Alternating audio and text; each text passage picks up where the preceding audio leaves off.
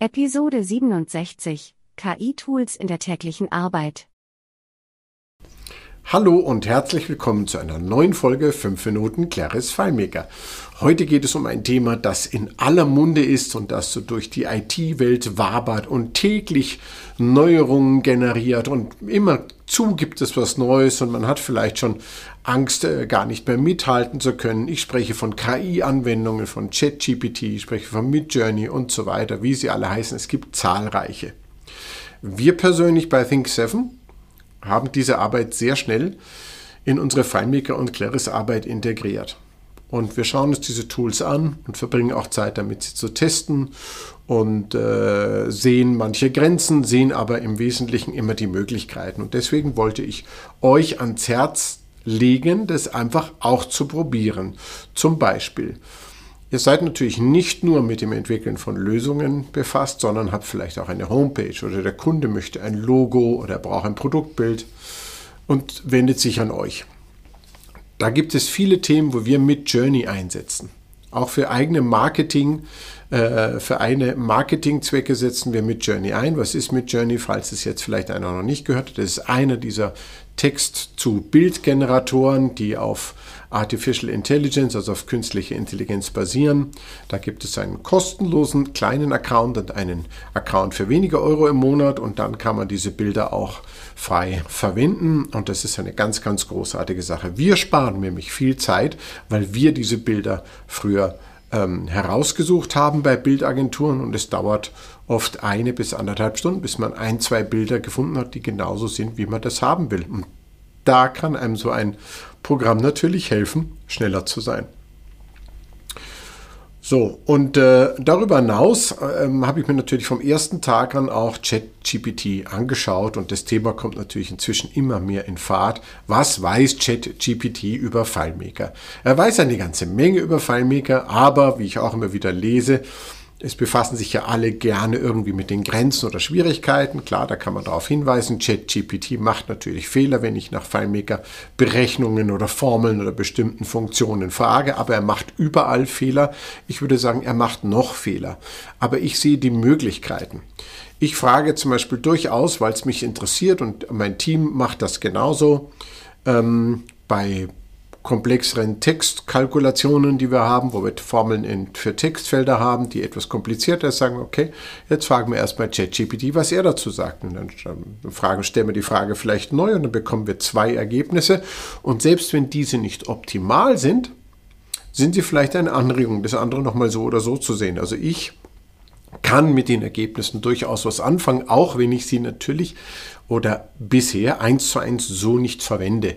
Und natürlich greife ich auch nicht immer auf ChatGPT zurück, aber es ist ein Werkzeug wie auch ein Taschenrechner oder irgendwas anderes, was einfach in die Büroarbeit bei uns eingeflossen ist und jeden Tag weiter einfließt. Und ich kann nur sagen, es ist spannend, es lohnt sich, insbesondere zum Beispiel, wenn es Themen gibt, von denen man vielleicht nicht so viel versteht oder man kann vielleicht sogar kleine JavaScripte schreiben, man weiß aber nicht, wie geht das jetzt, man möchte es in WebViewer irgendwo einbinden möchte irgendwelche Charts mal auf diese, Weise, auf diese Weise einfach ausprobieren und damit spielen, weil dabei lernt man ja auch schon sehr, sehr viel über, diese, über die Möglichkeiten. Ich kann also in ChatGPT gehen, ich kann sagen, mach mir eine HTML-Seite mit einem kleinen JavaScript, meinetwegen eine Balkengrafik, drei Balken, drei Balken rot, gelb, grün, den, den Wertebereich und so weiter und schwuppdiwupp ist das da. Ich kopiere es, ich füge es in FileMaker ein. Ich kann mir sagen, okay, wo sind die hardcodierten Werte? Wo habe ich hier was angegeben?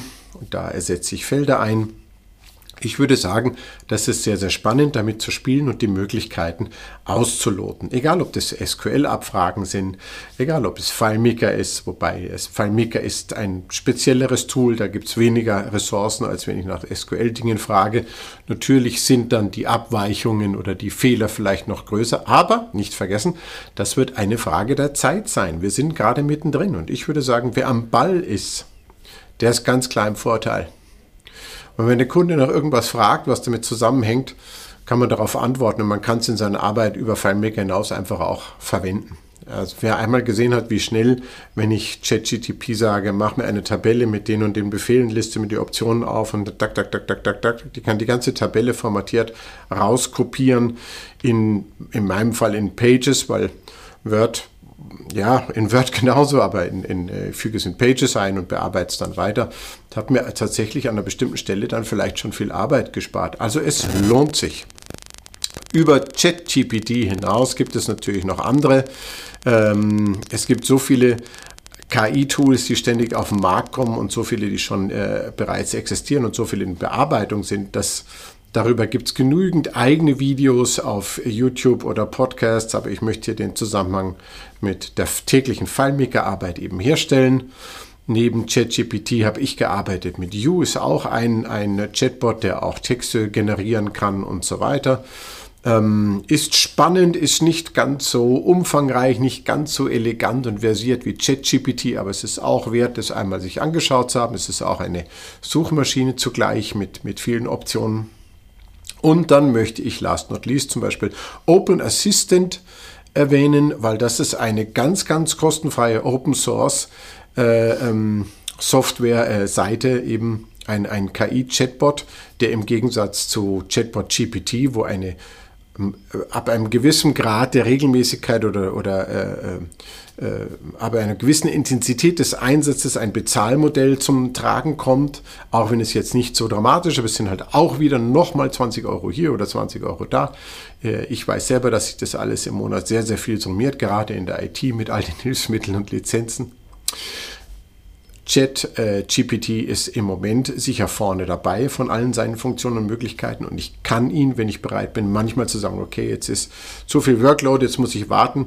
Ich kann es eigentlich ganz gut auch kostenfrei durchaus verwenden, aber wer grundsätzlich im Moment auch mithelfen will, dabei zu sein, während ein ganz, ganz freier, frei zugänglicher und kostenfreier und auch so gedachter äh, KI-Chatbot entsteht mit Open Assistant, der sollte sich diese Seite anschauen, der sollte sich da registrieren und äh, sollte da mitarbeiten. Ich nütze es auch bereits und schaue es mir an. Es ist noch nicht so weit wie ChatGPT, völlig klar. Es ist aber auch hier relativ neu aufgetaucht. Es ist im Entstehen und ich bin der Meinung, es lohnt sich, da am Ball zu bleiben. Dies nur am Rande. Es gibt natürlich ganz, ganz viel noch mehr darüber hinaus zu sagen, auch mit APIs, was kann ich wo einbinden und so weiter oder, oder auch nicht. Ähm, das ist, sprengt wie immer hier den Rahmen meiner fünf Minuten, aber ich hoffe, euch hilft das schon mal weiter, hier und da so ein bisschen im Rand von FileMaker hinauszuschauen, was kann ich in meine Arbeit noch einbinden oder wie gebrauchen. Ich hoffe, ihr habt Spaß mit Claris und FileMaker und ich freue mich, wenn ihr wieder dabei seid, wenn es heißt 5 Minuten Claris FileMaker. Tschüss.